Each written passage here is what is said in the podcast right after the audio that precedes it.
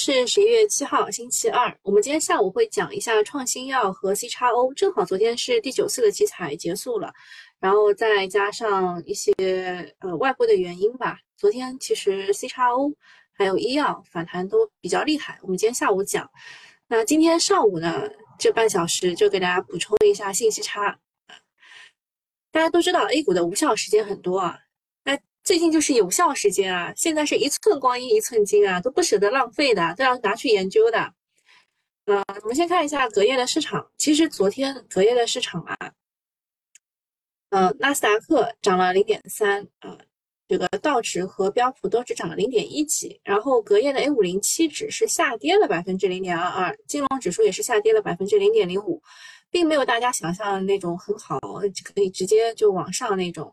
而今天早上啊，韩国还有这个，呃，那那个日本啊，他们都是低开的，低开了多少？有人知道吧？我看一眼啊，韩国好像是低开了一点几吧，然后日本是低开啊，看日经指数开盘跌零点五，韩国跌一点零四，因为它昨天大幅的收涨，嗯，五点六六，因为他们。不允许做空嘛，对吧？就是今天早上可能会有一个低开，低开就看情绪啦啊。然后呃，我看到很多人在看这个中信期指的事情啊，中信确实是两天加空单，昨天加了一千五百七十七手，这个大家都看得到的。呃，然后对于这件事情，大家的反应是不一样的啊。有些人说，呃，那个加空单是用来对冲的，因为他们想要买入新的筹码，所以他们需要加空单。还有一些人就说，确实有一个缺口需要补啊，对吧？就两方开始有争议的时候，其实市场想要等什么呢？等第二只脚，对吧？就是等回踩，然后买入。我也想等回踩买入，呃，确实，但它回踩可能不太深啊，回踩不太深。然后还有一个非常非常不靠谱的消息，就是网传这个什么路透的消息说。呃，中国也会去想要去限制卖空的行为，然后股指期货只允许进行套期保值交易。呃，我首先跟你说说这个这个哪里哪里不靠谱。首先啊，就是它的截图虽然黑底对对吧，但是呢，呃，应该这边会有其他的一些这个时间啊、颜色啊什么，反正就完全这个这个图做出来就感觉是假的。好，然后讲一下昨天的市场。周末的时候呢，其实是有一堆的利好上涨的气氛早已经拉满了，所以呢，昨天 A 股不负众望，走出了一根大阳线，两市是四千六百家下上涨，四千六百家上涨，然后中位数是涨了百分之一点六五，成交量呢也重回万亿了。大 A 的情绪总是这个样子，从一个极端走向另外一个极端，尤其是创业板，它在七连阴之后暴力反转，涨幅已经超过百分之十了。但创业板昨天是留了一个跳空的缺口，这就是个隐患，后续大概率也是会回补的。十一月是一个比较好的做做多的窗口啊，有三大利好加持，就要加油干，对吧？所以大家都在等那个回踩，想要加仓。那什么三大利好呢？第一个是国安，上周五的时候国安喊话震慑空头；第二个是十年期美债的下跌；第三个是中美地缘重大的改善。想想挺唏嘘的，就是两个多月了。现在终于有点起色了，你们说这个算是救活了没有啊？啊，那今天其实主要关注的还是成交量，昨天是破万亿嘛，看看我们今天的量能能否维持万亿。如果能够维持的话，那么昨天啊，昨天其实是机构票和游资票是一起高潮的，那么这个和谐的局面就能够维持啊，要在万亿成交以上。那如果在九千亿附近的话，那就是维持一个，另外一个就是部分走强。那如果是九千亿以下的话，那这两个机构票或者游资票肯定要掉队一个的。不幸的那一个很可能，嗯，是题材，嗯，就是题材可能会退潮。啊，讲一下热点新闻。第一个是市场层面最近成长方向攻势很猛，主要的归因就是此前核心的压制因素得到了缓解，无论是科技还是创新药，这两年呢明显都受困于美联储加息带来的高利率的环境，而近期的变化意味着这块压在胸口多年的石头要终于要被拿下来了。所以今天下午我们讲创新药的时候，我会带来就是我们群友一些不同的看法啊，总之就是呃创新药确实短期是可以去看的。那在成长的方向当中，创业板近两年是最为惨烈的。除了成长因子的压制之外呢，同时还赶上了新能源高潮期和、高景气的退潮期。从二一年的高点来算，创业板指这一波调整最多已经几近腰斩。在巨大的泡沫之后呢，随着成长因子的回归，创业板也开始重新展露锋芒啊！在这一波当中，显著是领涨其他的指数的。那创业板成长的 ETF 啊，它主要是有。成长因子和动量因子，那大家觉得，呃，如果要去抢反弹的话呢，呃，就是创业板成长 ETF 会比创业板指要好很多，呃，当然也有很多人在吹科创板一百指数的那个 ETF，我看弹性都确实挺大的，当然它跌下来可能也挺厉害的。第二件事情，昨天盘后呢，万科举行了业绩说明会。最近波动比较大的境内外债是会上围绕开的一个话题。万科的态度也很明确，说一定会兑付的。这些年公司一直有现金流方面的压力测试，市场不需要为此担心。与此同时，万科大股东深铁啊集团对于减持万科的传闻明确的辟谣，并且表示万科具备足够的安全性。如果真的有极端的情况出现，会通过一切可能积极帮助万科，并且给予了一些。啊，具体的措施包括去购买万科的公开债。到这一步呢，市场对万科的流动性的担忧应该缓解很多了。就前一阵子，虽然万科自己在说“我没事儿，我没事儿”，对吧？我我肯定有钱啊，但是啊，就要看谁说。大股东出来说了，国资出来说了，那肯定又缓解很多了。第三件事情，十月的时候呢，房地产企业的债券融资总额同比下降了百分之四十六点二，环比下降了百分之十九点五。房企其实就是靠融资的，它的融资金额持续的下降，并且创近近年来的新低。短期地产企业的融资确实很困难。不过呢，前面金融会已经强调了，一视同仁，满足不同所有制房地产的合理融资需求。市场呢开始预期可能会对三道红线等相关参数进行调整，以缓解房企的融资压力。啊，第四件事情，哎，其实昨天房地产涨得也还不错啊，呃，主要还是万科带的。第四件事情是，公募首家二零二四策略会来了，再次喊出中国市场正处于新一轮牛市起点，口号呢喊得很响亮，不过估计老股民都听腻了。当时我们的新一轮牛市起点是几千点啊啊，四千点是新一轮牛市的起点是吧？啊，咱这老股民听腻了，大 A 长期的价值应该都看得到，但是坚持走下去，见到花开也需要很长的耐心。第五件事情是，国内医保部门表态，正在调整创新药的定价政策。在创新药上市初期，对其将采取较为宽松的定价政策；而到了中期，则会促使其降价。针对创新药价格保护的政策机制可能要来了，对行业可能有个正向的刺激。但是你去看昨天的恒瑞医药，哎，你就知道这个消息可能大家还在消化当中啊。今天下午我们会具体的讲。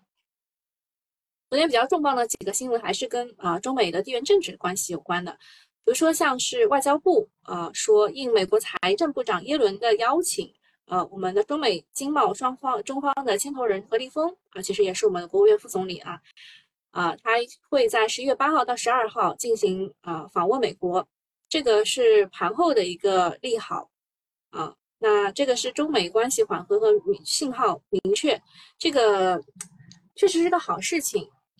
呃，就在前几天吧，《人民日报》发声，推动中美关系真正稳下来、好起来。耶伦最新的表态也是中美脱钩或强迫印太国家选边站队，都将产生灾难性的后果。啊，那大家觉得这一次可能会谈一些成果出来，比如说降关税，比如说气候的合作，比如说一些卡脖子的松口。然后，如果这一块谈的就是关系比较好的话呢，北向资金可能又要回来了。那北向资金重仓的是什么呢？就是大消费、锂电池、光伏龙头啊，大家觉得也可以等一波修复的反弹。但是我的观点就是，就是题材就是机构和游资只能选一个，因为我们的持续万亿不太可能啊，持续万亿成交不太可能。呃，然后再看一下新华时评说，加快建设金融强国是发展的必然选择。这前几天啊，就是那个呃中央金融工作会议当中提到的啊，要加快建设金融强国，尤其要将金融工作上升到更高战略高度。啊，为什么要建设金融强国？因为我们是世界的第二大经济体，无论经济、科技、军事都是如此。但金融这块呢，跟美国的差距太大了。啊，所以金融强国大家想到第一个就是券商合并啊，其实啊，其实金融的本质是信用和铸币权啊，就是我们一个是要加快人民币的国际化进程，去外扩影响力；第二个就是 A 股要做大做强，支持实体扩大消费，吸引外资进来啊。但是大家大家一想金融强国，想到的全部都是券商合并啊。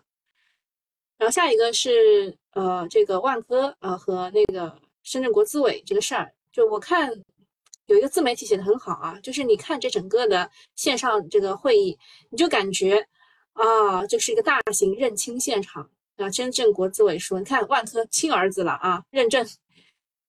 呃，那大股东是深铁啊，深铁的。就深圳地铁啊，深圳地铁的董事长说，他们不会去减持万科的股份，而且他也说了，万科的这个营收占他的三成啊，是个很好的资产什么之类的。然后后面还会要公开的去购买万科的债。那深圳的国资委领导也说，如果极端的情况发生，通过一切手段出手帮助万科啊，就是有很多的这个工具箱吧，啊，包括是买它的。这个深铁深铁说要帮助万科盘活大宗资产，预计超过一百亿，同时也择机购买万科在公开市场发行的债券，提振市场信心等等。反正这大佬的意思很明确啊，谁要做空万科，就有能力有底气去打爆谁。这个几乎都是最强的国资信用给万科来做背书了，市场各方都吃下了定心丸。反正房地产就是问题还蛮严重，整个行业还没有走出 ICU。下一个是荷兰的光刻机巨头阿斯麦，对中国市场明年的业务非常的乐观，呃，预期呢全年中国占阿斯麦营收会超过，呃呃，就今年啊，今年会超过百分之二十，明年也非常的乐观，呃，那这个表态就意味着要取消对华的出口限制，大量出口光刻机给中国，看来国产要突破的消息让美国有了紧迫感。那进口的光刻机呢，会搭配一些其他的设备，半导体设备也有望于受益。目前除了光刻机，我们其他的这个国产设备国产率呢是挺高了，已经超过有些是超过百分之六十了。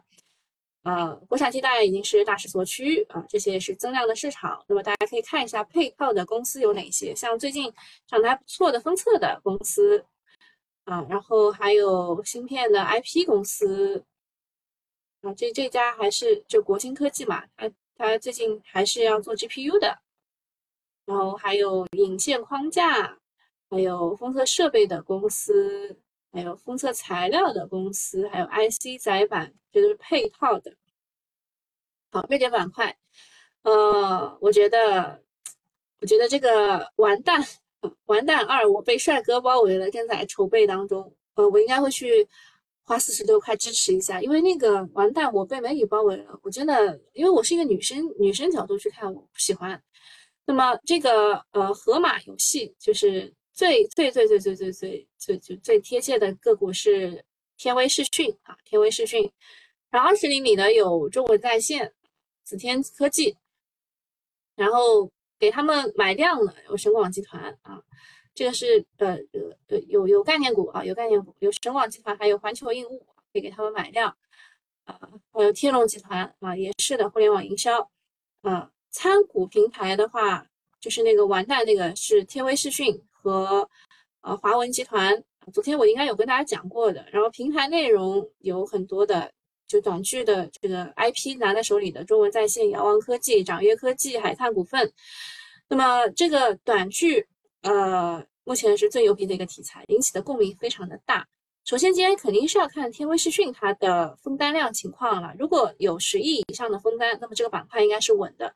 呃，如果在这个时候你看到这个中文在线，因为它是二十厘米的嘛，它如果开在九左右的话，那也是可以百分之九左右啊，那应该百分之九以下吧，应该还能试一试啊。然后二十厘米还有一个是海看。算是盘子小的短剧题材。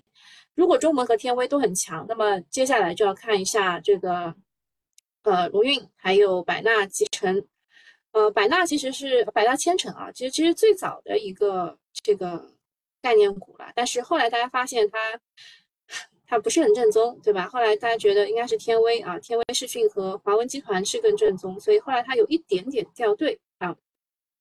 如果我们今天早上发现天威视讯的封单不行，那就得等一等啊，毕竟就是大阳之后的那个这个接力非常小心一点。然后三 D 打印这一块呢，就是钛合金这一块了。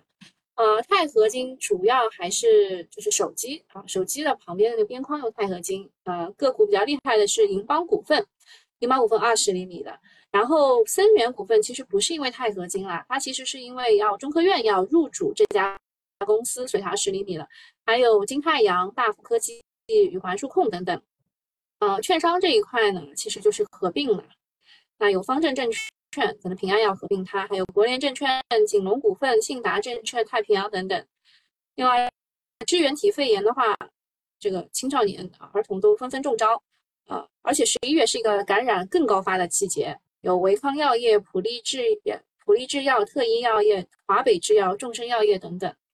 算力这一块的话是，呃，就是这他们他们不向大陆出口，那么就要看一下恒润股份、中贝通信、四川长虹、高新发展、寒武纪等等啊，这些都是可能是买了一些 GPU，然后或者是呃自己也想要去造这个东西的。第六是消费电子。其实昨天消费电子涨得不错的啊，像维信诺、东木股份、文泰科技、欧菲光、光弘科技等等，全部都是给华为代工。然后下一个是华为的智界，华为的智界啊，S 七将于十一月九号开启啊，开启预售。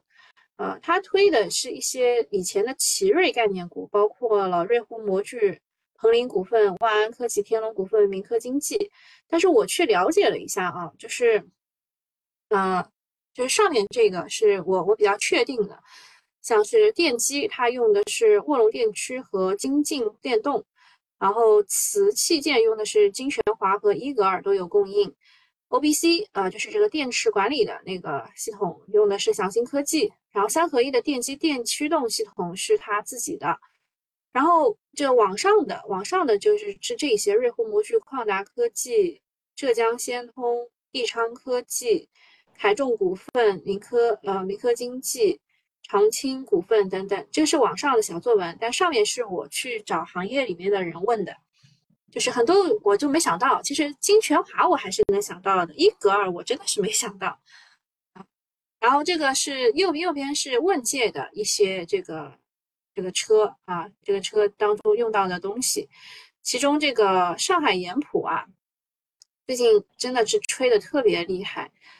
呃，然后就近期有一百八十九家机构去调研，因为这个 M7 的订单啊非常的猛，它这个座椅骨架是上海盐普提供的，你看就座椅骨架都能长成这个样子，呃，这这个那个这个是智界的 S7 啊，智界的 S7，下面是小鹏概，不是不是，下面是那个奇瑞概念股，其实上面的这个我觉得可能呃。这个预期差更大一点，就目前大家都不知道嘛，它不会长得像像什么民科经济啊这么的名牌一样。然后这个是这个是华为智界啊，华为智界。然后先进封装这一块呢，是华为回归与 AI 芯片国产驱动 Chiplet，还有 CoWoS 的扩产加速。啊，这个个股有康强电子、文一科技、劲拓股份、光力科技、深科达，还有车路协同这一块，嗯。有启明信息、深成交、通行宝、软通动力、光庭信息等等。呃，其他应该差不多讲。龙字辈的股票，呃，龙字辈的股票一共有八十六只，包括了北交所。从十月十七号以来，他们的累计平均涨幅是十五点六四，而同期国证两千只涨了百分之一点五八。然后我截了一些涨得最多的，像天龙股份、盛龙股份、天龙集团，巴拉巴拉这么多，对吧？然后我还从后往前截了一些。涨得最差的，呃，是龙柏集团，啊，还有龙江交通、龙软科技、ST 天龙、龙建股份、浙江盛龙、龙源电力，这些都是负的，啊，这就是到现在没涨过的。然后还有一些就就不念了，不一一念了。龙字辈的股票，然后新股申购，今天有一个叫做下煞精密的，应该破发率不大，可以去申购的。啊，可以可以去申购，就是就是啊，就是怎么说呢？就是历史统计来看，它确实可能会破发，因为它是五十三块六毛三，价格比较比较高啊，而且它的发行市盈率比行业市盈率会高那么一些。但是呢，它是呃机器人概念，而且就是最近的这个这个次新股都还不错，因为能发出来 就已经不容易了啊，所以。就今天我应该会去申购一下。然后再跟大家最后讲一个搞笑的事儿啊，银河电子就是这只股票呢，我是十一月一号最早看到它的小作文的，然后后面六六号就昨天的尾盘，我看它又传播了一轮，然后所有所以有很多人就是买进去了。我发现他们真的很能吹，就是他把它和谁放在了一起呢？他把它和之前的上海汉讯放在了一起去炒，说呃就是。呃，就类似于，就是说整个的 G 六零的产业链，就对对标的是马斯克的这个 Starlink，然后觉得就是它是一个卫星的终端稀缺标的。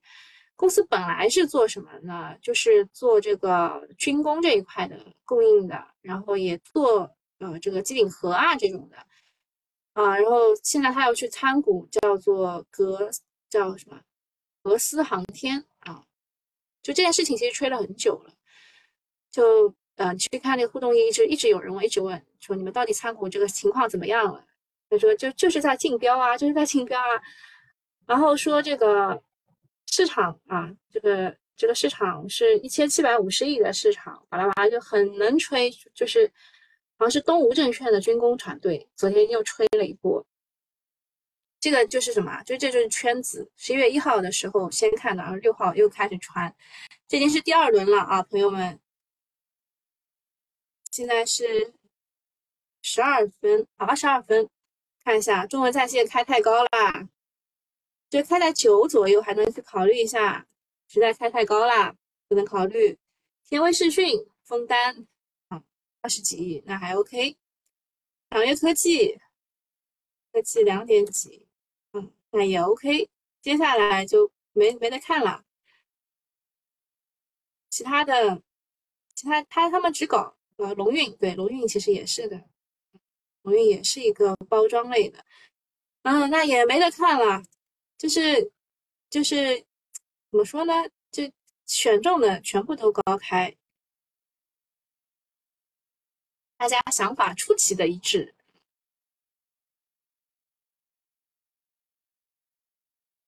遥望开五个多点，嗯，也不想上。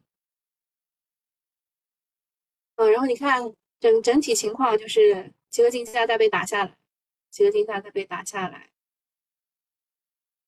然后昨天涨得很好的一些个股，今天也还行。倒是确实是，确实这些呃机构概念股啊，什么 BC 电池啊、DXO 啊这些。有一点点，就是有一点点，就是怎么说呢？退潮哈，有一点点退潮，但大部分还是 OK 的。看一下今天的证券吧，证券今天怎么样？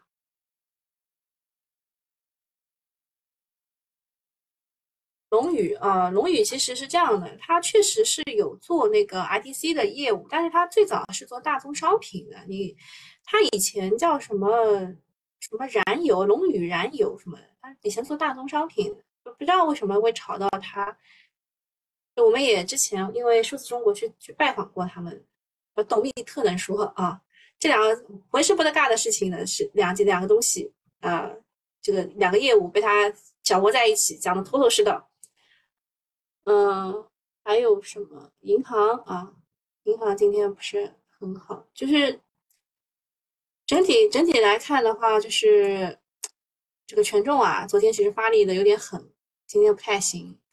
今天是方正证券，方正证券也被摁了，集合竞价最后几分钟也被摁了。前两天有人让我来问这个股的，前两天有人来问旭升的，呀，这个当时没有上啊。有点后悔。旭升其实它最早炒的是特斯拉产业链当中的汽车轻量化，就是它那个铝啊什么之类的。天龙继续涨，涨停。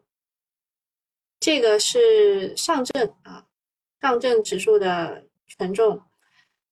然后万科啊，今天也是继续涨。游戏这一边三七互娱啊，也是继续涨。前前一阵子确实是跌的很多啦。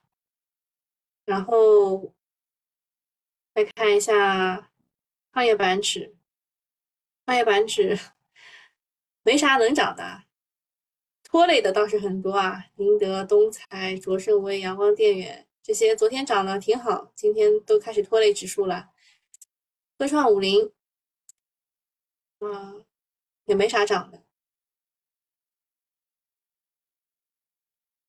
中信、中微啊，天悦啊，就是这这都中信、中微这全部是这个半导体的，对吧？蓝旗都是半导体的，然后就光伏啊，光伏，光伏那这仨对吧？金科能源、天合光能、和脉，然后再是药的，这都都不太行啊。就昨天涨的太厉害了，今天今天需要需要就是休息一下。今天需要休息一下。那这些啊，这些是从这儿到这儿吧，从一到九啊，基本上全部都是啊消费电子这一块的。